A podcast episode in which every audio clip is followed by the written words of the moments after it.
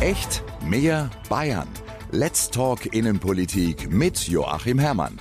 Einmal im Monat diskutiert der bayerische Innenminister spannende Themen mit interessanten Gästen aus Politik und Gesellschaft. Immer aktuell und immer ganz nah dran an Menschen und Themen, die Bayern bewegen. Willkommen zum Sonderpodcast vom Vernetzungstreffen der Integrationslotsinnen und Lotsen. Unser Thema heute Erfahrungsaustausch, Best Practice und Impulse rund um die Integrationsarbeit von Migrantinnen und Migranten aus EU-Staaten und Kriegsgeflüchteten aus der Ukraine. Wir wollen wissen, was läuft gut und wo fehlt es vielleicht noch ein bisschen. Und das besprechen wir mit diesen Gästen. Mit äh, Inge Bias-Putzier aus Weilheim, mit Anke Heinroth aus Kempten und mit Lena Stahl aus Fürth. Alle drei sind kommunale Integrationslotsinnen und stehen Ehrenamtlichen zur Seite und sie teilen jetzt ihre Erfahrungen mit uns dazu Professor Martina Wegner von der Fakultät für angewandte Sozialwissenschaften an der Hochschule München und der bayerische Integrationsminister Joachim Herrmann. Herzlich willkommen an die Runde. Herr Minister, ganz kurz, äh, was ist für Sie als Integrationsminister wichtig? Was möchten Sie jetzt von den Integrationslotsinnen hören? Was ist für Sie entscheidend? Ich möchte natürlich hören, äh, ähm, einerseits, was gut läuft, aber vor allen Dingen auch durchaus Anregungen, was können wir noch besser machen? Wo müssen wir noch Dinge ergänzen, die wir vielleicht bisher noch nicht hinreichend berücksichtigt haben? Wo sind vielleicht auch spezielle Nachfragen, Wünsche von Flüchtlingen, von Menschen mit Migrationshintergrund, von Neubürgerinnen und Neubürgern deutlich geworden? Geworden, äh, an denen wir jetzt arbeiten müssen, äh, damit Integration noch besser gelingt. Wir sind, glaube ich, nicht schlecht unterwegs in Bayern, aber wir wollen noch besser werden, denn wir wissen, es werden noch mehr Menschen neu in unser Land kommen. Wir brauchen auch dringend Arbeitskräfte in vielen Bereichen und deshalb müssen wir schauen, wie dann auch Integration noch besser gelingen kann. Dann steigen wir gleich ein mit Ihnen, Frau äh, Vias-Potier aus Weilheim. Was läuft bei Ihnen besonders gut? Was konnten Sie bewegen und wo haben Sie die besten Erfahrungen gemacht? Wir setzen bei uns im Landkreis Weilheim-Schongau auf die Digitalisierung. Wir haben in den letzten zweieinhalb Jahren eine App entwickelt, die sich speziell um die Integration Integration von Frauen, geflüchteten Frauen, aber auch EU-Migrantinnen kümmert. Die wird jetzt Mitte Juni gelauncht und geht dann an den Start. Wir haben eine Informationsplattform, die Integrate, bei uns im Landkreis, die auch schon sehr gut angenommen wird, die in sehr vielen Sprachen halt zur Verfügung steht. Das Besondere jetzt bei uns im Landkreis ist, oder eigentlich für uns jetzt nichts Besonderes, wir haben einen Integrationsbeirat seit zweieinhalb Jahren, der im Rahmen eines Integrationskonzeptes, das wir im Landkreis entwickelt haben, halt implementiert. Also das läuft jetzt schon mal sehr gut. Netzwerk ist alles und wir sind die Netzwerkerinnen und halten ganz viele Kontakte in alle möglichen Bereiche und dadurch haben wir auch spezielle Zugänge halt zu den Geflüchteten beziehungsweise auch zu den EU-Migranten und Migrantinnen. Vielen Dank schon mal für diese ersten Einblicke. Frau Heinroth, wie schaut es bei Ihnen aus? Sie leiten den Bereich Asyl und Migration der Diakonie Allgäu, sind als hauptamtliche Integrationslotsin aktiv. Wie funktioniert denn in Ihrem Bereich der Kontakt zu den Communities, zu den Multiplikatoren, um damit Migrantinnen und Migranten zu erreichen? Wie haben Sie das organisiert? Die äh, Stadt Kempten hat schon seit äh, Start des Integrationslotsenprojekts äh, darauf gesetzt, eigentlich die Stelle zwei zu teilen, nämlich die eine Hälfte für die Begleitung der ehrenamtlichen Flüchtlingshilfe und die andere Hälfte der Stelle eigentlich für die Begleitung von Ehrenamtlichen für die EU-Binnenmigration. Das war erst eine Zeit lang bei einem anderen Träger, der zwei, zweieinhalb Jahre erfolglos versucht hat, in diese Communities reinzukommen. Also es gestaltet sich sehr schwierig. Wir haben da dann vor zweieinhalb Jahren bei der Diakonie die Stellen zusammengeführt, haben gesagt, wir machen es jetzt gemeinsam und äh, versuchen über verschiedene Strategien an die Communities ranzukommen. Eine Strategie, die erstmal ganz gut gefruchtet hat, war auch das äh, Digitale, nämlich die Facebook-Gruppen. Die meisten Communities haben auch oft nur in ihrer eigenen Sprache Facebook-Gruppen. Das heißt, wenn ich Menschen mit Sprachkenntnissen habe, die in diesen Gruppen drin sind, können die für uns als Multiplikatorinnen und Multiplikatoren dienen. Wir sind dann in die äh, mehrsprachigen oder fremdsprachigen Gottesdienste gegangen, durften zum Teil von der Kanzel herab dann unsere Projekte vorstellen. Das hat auch Leute zu uns gebracht. Also ich glaube, das ist auch ein ganz wichtiger Aspekt, die Kirchengemeinden, die spirituellen Gemeinden direkt anzusprechen. Wir haben einen Dolmetscherpool mit inzwischen über 40 verschiedenen Sprachen. Auch hier versuchen wir jetzt die Möglichkeiten zu nutzen, eben die Personen als Multiplikatorinnen und Multiplikatoren in die Communities einzusetzen. Das läuft noch ein bisschen zögerlich, weil die Anfragen sind einfach so hoch für die Dolmetscherdienste, dass die für gar nichts anderes mehr Zeit haben, sage ich mal so flapsig. Ein Durchbruch war es tatsächlich mit der Förderung im Rahmen der Ukraine-Hilfen, weil wir darüber einen Ukraine-Infopoint etablieren konnten in Kempten und dieser Infopoint auch bestückt ist, da kommt wieder das Netzwerk uns zugute mit Minijobblern aus der Flüchtlings- und Integrationsberatung. Das wurde ja auch eingerichtet mit diesen zusätzlichen Geldern und hier haben wir eine ganz, ganz tolle Schnittstelle in die Communities rein und gewinnen tatsächlich auch neue Ehrenamtliche. Also das ist ein Treffpunkt,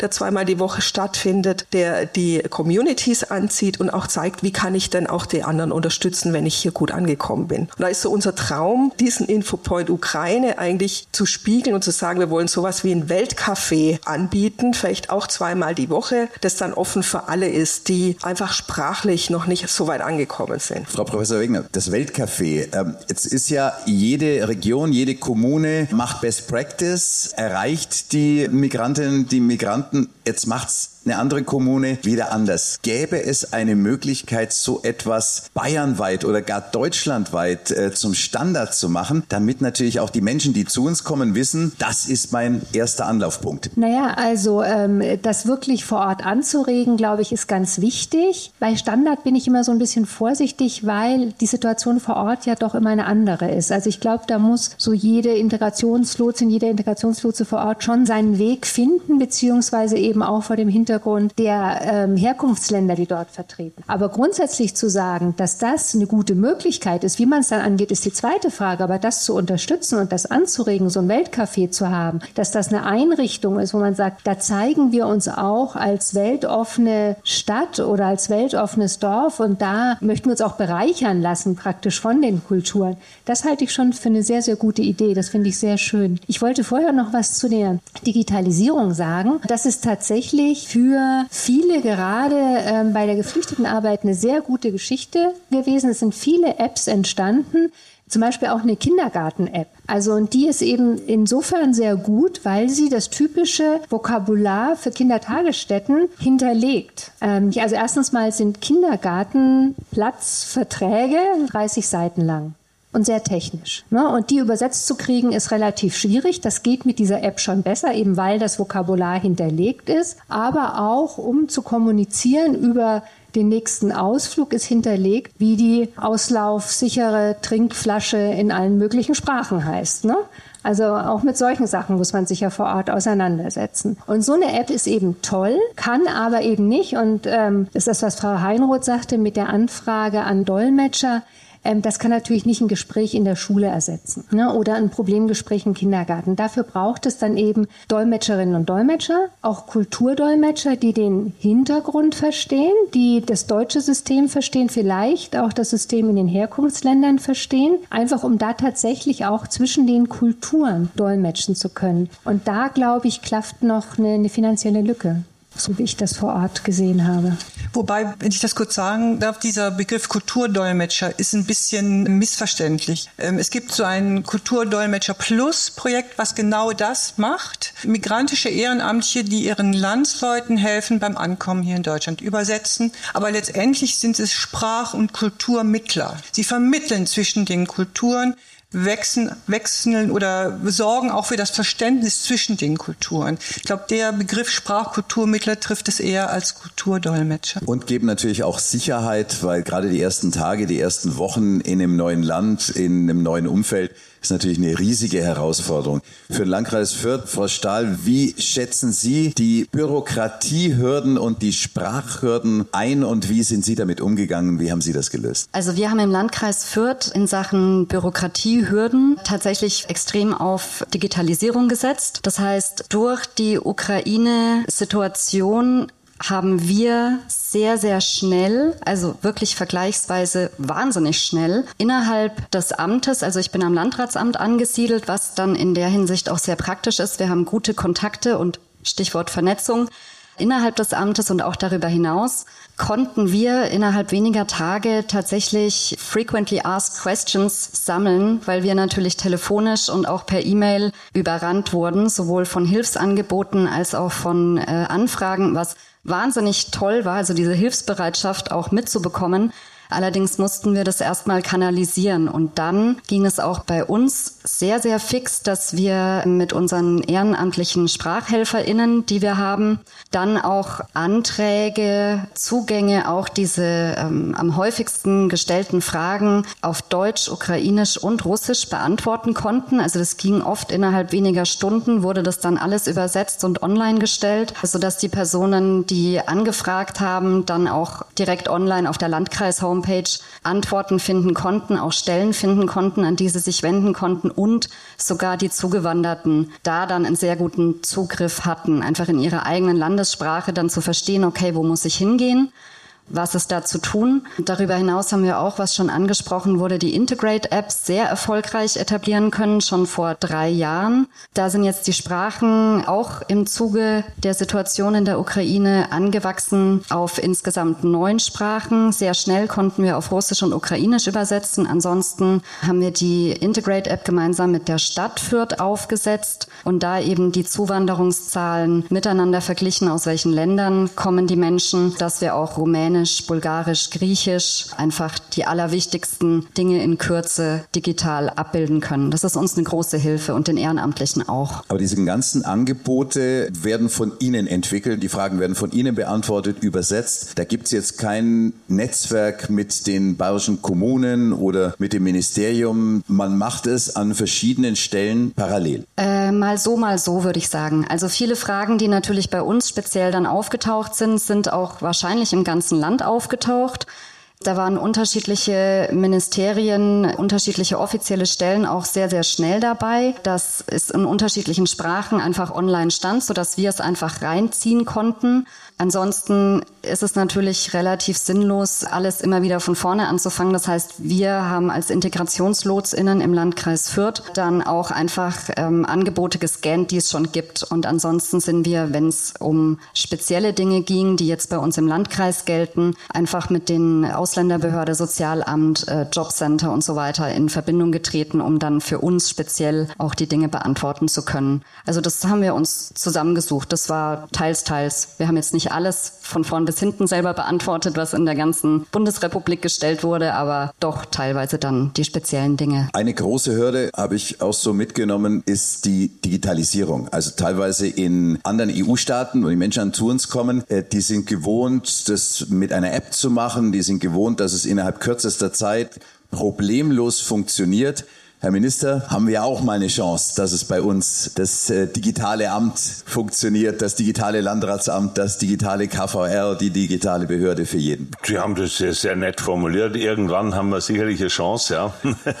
da ist schon dringender Handlungsbedarf und äh, da wird einem vielleicht auch deutlich, manche schauen mich ja, wenn ich das sonst sage, da immer mit großen Augen an und sagen, ja, also in dem Punkt sind wir wahrlich in Deutschland nicht an der Spitze der europaweiten oder weltweiten Bewegung Bewegung, sondern da gibt es viele Länder, die sind im Punkto Digitalisierung äh, der staatlichen Verwaltung, der Kommunalverwaltung schon deutlich weiter. Äh, das wollen äh, manche unserer Mitbürger immer gar nicht wahrhaben. Es ist aber so. Man spürt es bei solchen Gelegenheiten. Ja, wir müssen da dringend vorankommen und an den zurecht genannten Beispielen wird eben deutlich, dass vieles auch einfacher werden kann. Wir haben immer noch eine ganze Reihe von Mitmenschen und auch Mitarbeiterinnen und Mitarbeiter in der öffentlichen Verwaltung, die immer meinen, es sei alles noch schwieriger, wenn es jetzt digital wird und dergleichen. Ja, der Umstellungsprozess macht Arbeit, gar keine Frage, aber dann kann vieles einfacher und schneller gehen. Und das müssen wir rüberbringen.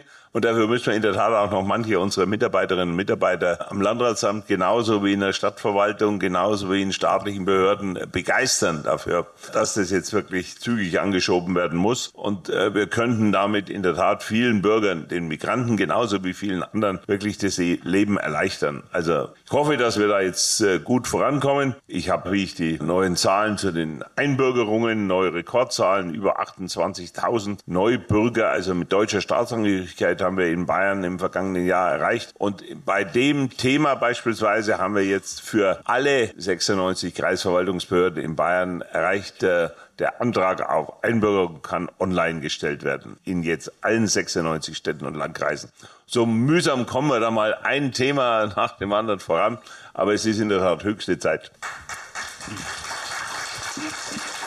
Frau Heinroth hat ja gerade gesagt, wir haben so viel ausprobiert. Frau Biaspolzier, haben Sie auch viel ausprobiert und haben Sie auch einige Punkte, wo Sie sagen, da ist die Energie verschwendet, das klappt nicht, da sind wir gegen die Wand gelaufen? Das kann ich so jetzt gar nicht sagen, gegen die Wand gelaufen. Natürlich haben wir viel ausprobiert und viel auch versucht, mit der Zielgruppe halt zu sprechen, also mit den Leuten sprechen. Das ist was ganz Entscheidendes, finde ich, in dem ganzen Integrationsprozess mit den Leuten reden und nicht über, wie es viel zu oft noch immer getan wird, sondern wirklich den Bedarf direkt bei den Leuten abfragen. Und äh, das ist etwas, was wir gespiegelt bekommen, auch digital natürlich über QR-Codes. Es wäre sehr einfach, mehr in den allen gängigen europäischen Sprachen Jetzt, wenn man EU-Migration halt nimmt, Formulare oder Informationen zu bekommen bei der Anmeldung in den Rathäusern zum Beispiel. Also da gäbe es Lösungen, was aber das persönliche Gespräch natürlich nie ersetzen kann. Bei uns ist das Kultur- und Sprachmittlerprojekt auch äußerst erfolgreich und wird sehr angenommen, was auch die hauptamtlichen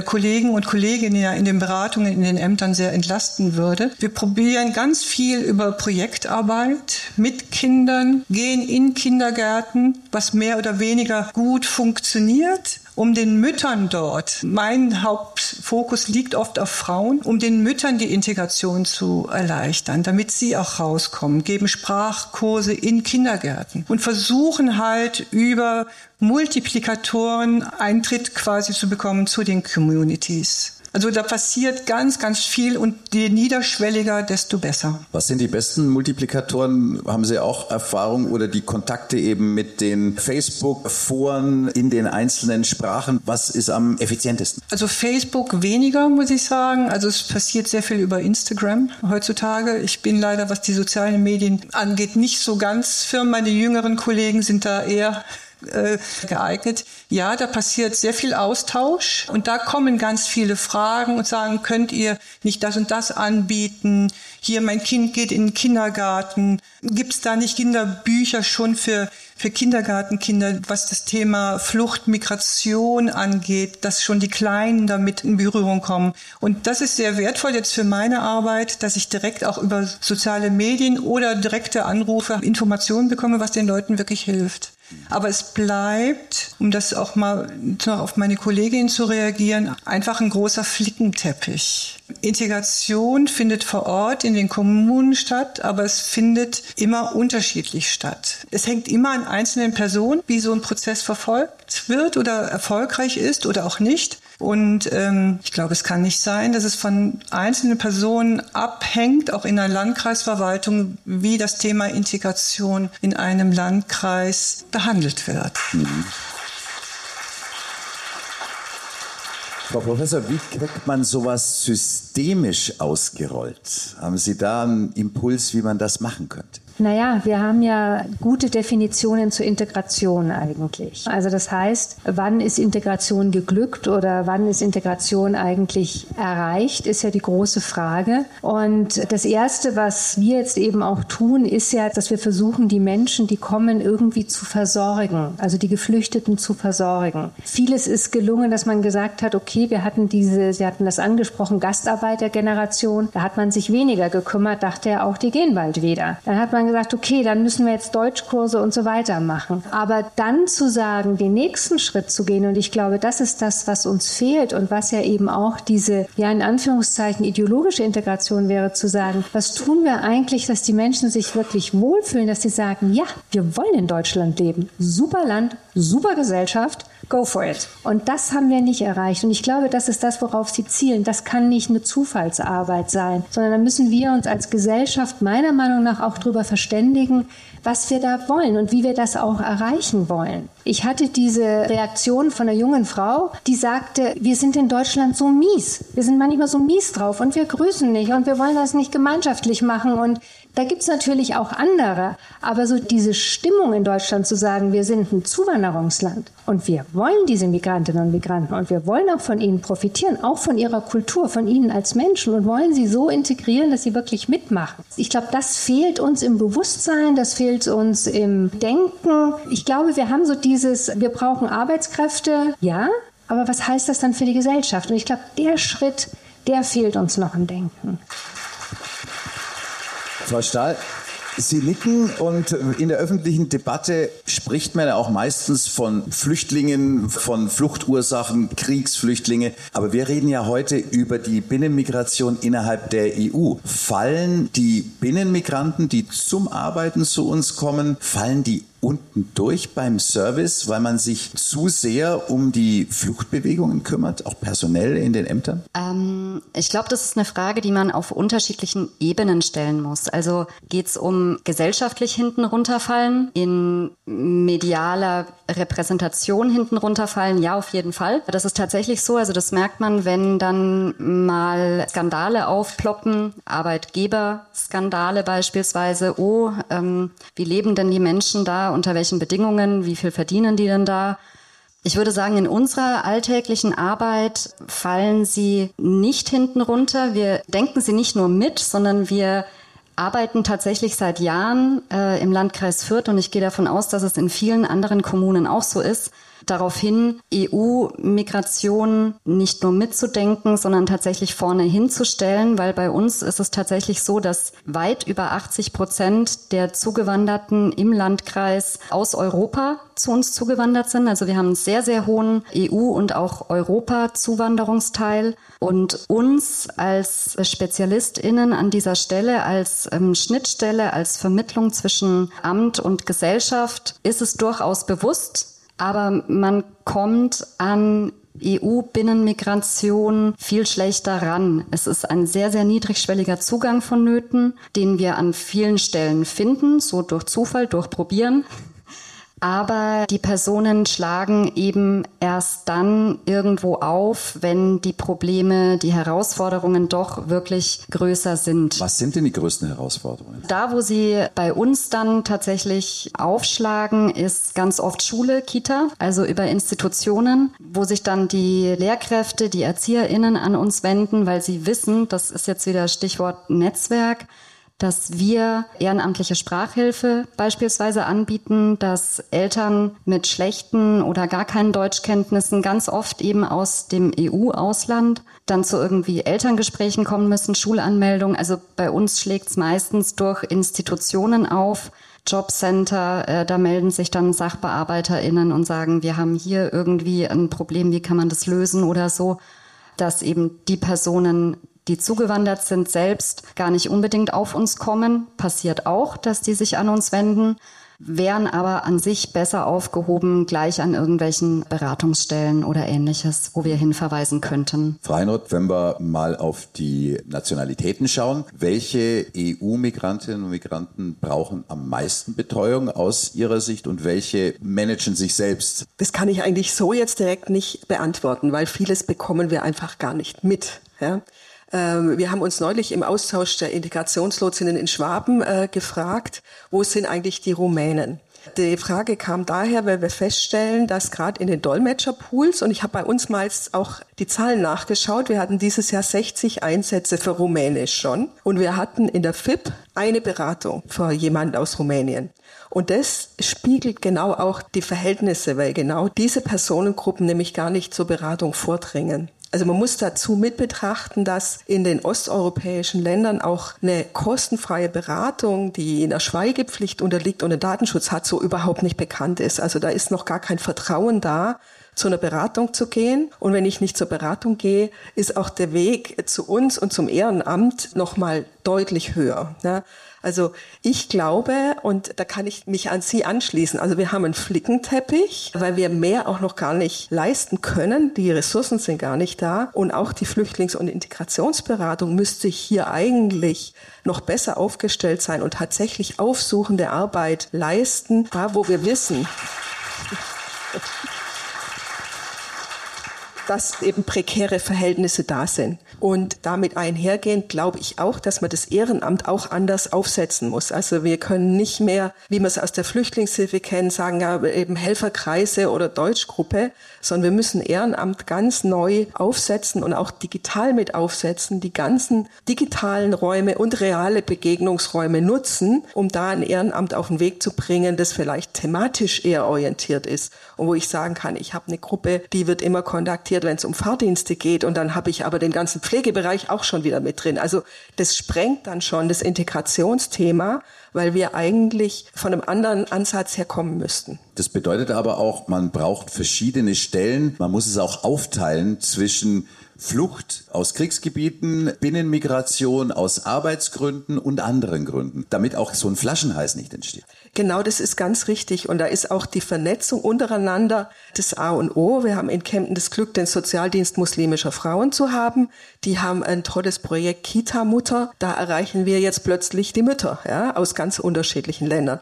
Aber es ist immer ein Zufallstreffer und es ist keine Strategie da, wo ich sagen kann, okay, die drei Dinge aus dem Flickenteppich nehmen wir jetzt einfach mal raus, weil die äh, gut laufen und die verstärken wir jetzt. Es ist sehr viel Glück dabei, sehr viel Try and Error. Wir sind noch nicht so auf der Spur, dass wir sagen können, der Zug fährt und der fährt sicher, egal ob in Fürth, in Kempten oder in Weilheim. Da sind wir jetzt schon mal in der Schlussrunde mit den Wünschen. Wo kann die Politik noch zusätzlich unterstützen, was Sie vor Ort nicht tun können? Frau Biers-Putzier. Ja, indem Integration zu einer Pflichtaufgabe wird. Nicht länger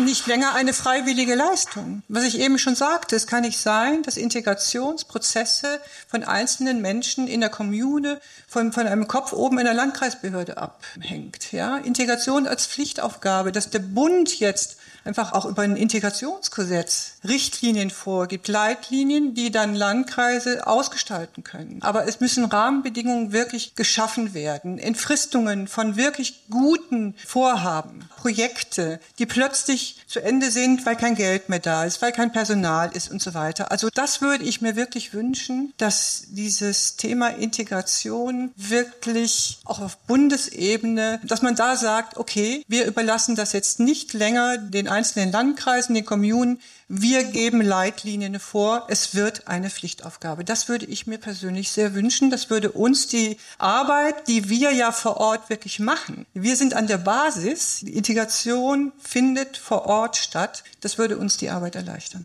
Also anknüpfen an das, was ich vorhin schon gesagt habe, glaube ich, dass ein Ausbau des sowohl der FIP als auch der Integrationslotsenstellen sehr sinnvoll wäre, wenn wir den Arbeitsbereich Binnenmigration oder auch Integration durch Sport auch noch wirklich ernst nehmen wollen und mit aufnehmen wollen. Ich bin bei einem Träger angestellt und die Wohlfahrtsverbände, das haben ja auch viele mitbekommen, in den letzten Jahren tun sich sehr schwer äh, mit den Eigenbeteiligungen an den Stellenfinanzierungen. Das will ich einfach mal noch der Vollständigkeit halber auch wieder anmerken. Das ist einfach immer eine Schwierigkeit und ist, die Arbeit wäre leichter, wenn äh, die Finanzierung einfach ähm, für uns ähm, machbarer wäre.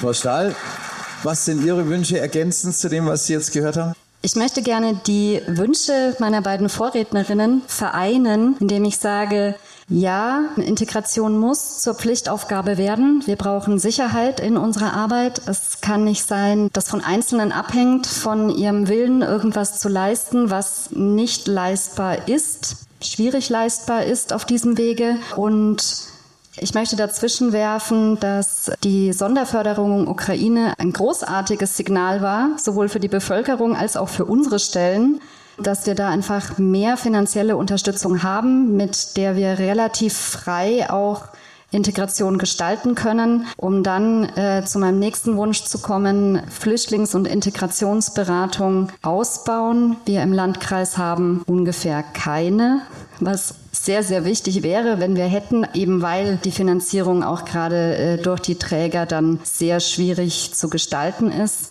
Ähm, wenn wir hier bei Wünsch dir was sind, dann äh, wünsche ich mir diese Dinge, bessere Finanzierung, ähm, mehr personelle Ausstattung und äh, mehr Sonderförderungen wie die Ukraine-Sonderförderung und gerne, gerne, gerne auch das Ganze als Pflichtaufgabe. Dankeschön.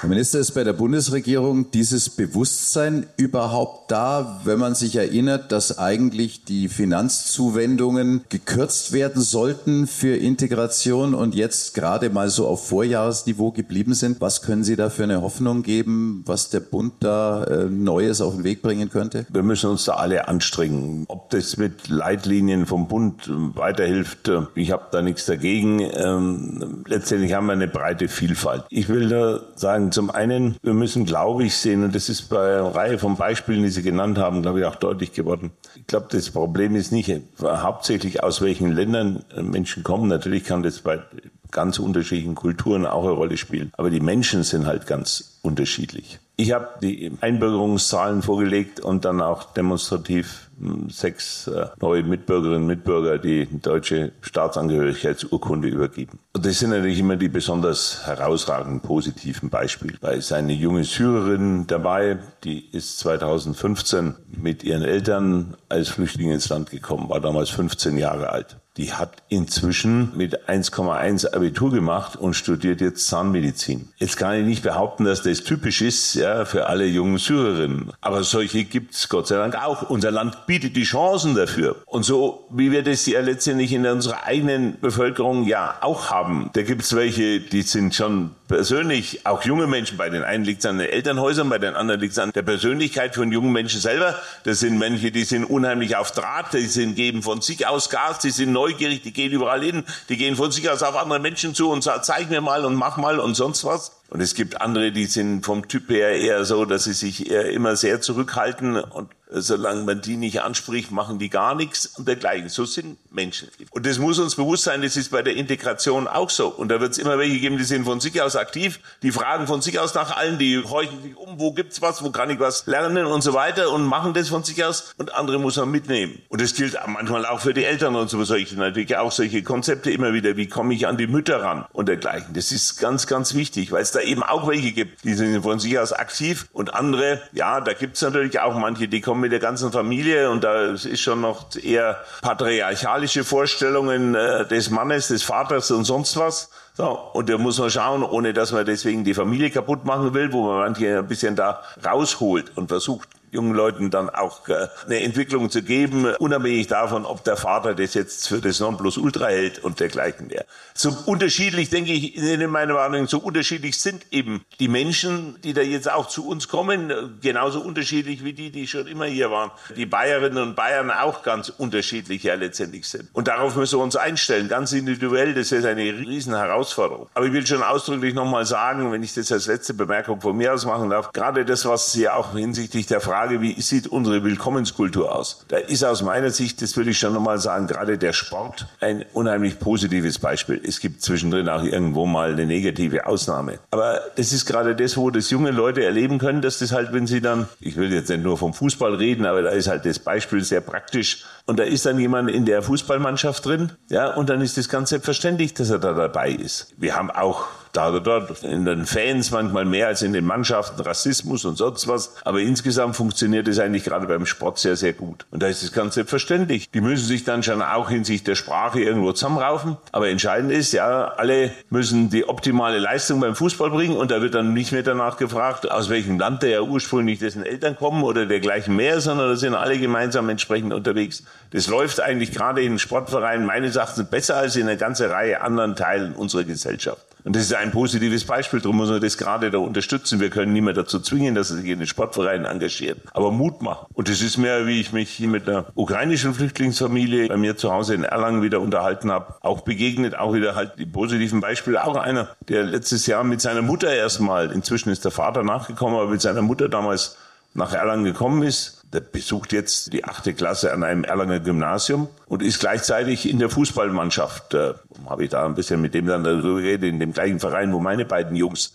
sportlich aktiv waren. Und ganz selbstverständlich und sagt, super, spricht fließend Deutsch, alles wunderbar. Der hat kein Wort Deutsch gesprochen, wie er vor einem Jahr kam. Und nach einem Jahr spricht er perfekt Deutsch, ist ganz selbstverständlich kein Problem im Unterricht, ist in der achten Klasse voll dabei, voll mit aktiv in den Fußballverein und so weiter. Diese sind die positiven Beispiele, die gibt's.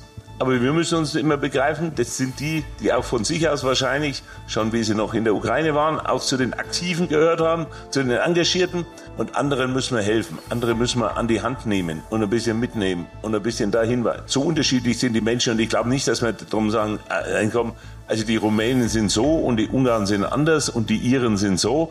Nee, die Menschen sind so ganz unterschiedlich, so wie wir das eigentlich von all unseren Mitbürgerinnen und Mitbürgern auch kennen. Und darauf müssen wir uns besonders einstellen und dann schauen, wie können wir dem einen und dem anderen bestmöglich gerecht werden. Ich bedanke mich ganz herzlich nochmal bei Ihnen allen für Ihr Engagement. Ja, da gibt es eine ganze Menge zu tun und wir müssen auf jeden Fall genügend Geld bereitstellen. Wir müssen noch mehr aktiv werden. Integration kann gelingen und wir haben unheimlich viele positive Beispiele, aber wir müssen noch viel mehr tun äh, damit eben Defizite reduziert werden, weil wir nämlich überall dort, wo was schief läuft, hinterher die Reparaturkosten viel, viel höher sind, als wenn wir vorher mehr investieren, damit es von vornherein aufs richtige Gleis gesetzt wird. Dafür Ihnen allen vielen herzlichen Dank und alles Gute weiterhin. Das war unser Sonderpodcast vom Vernetzungstreffen der Integrationslotsinnen und Lotsen. Best Practice und Impulse rund um die Integrationsarbeit. Wer mehr wissen möchte, zur Arbeit der Integrationslotsinnen und Lotsen wird noch eine Studie von Prof. Dr. Martina Wegner veröffentlicht.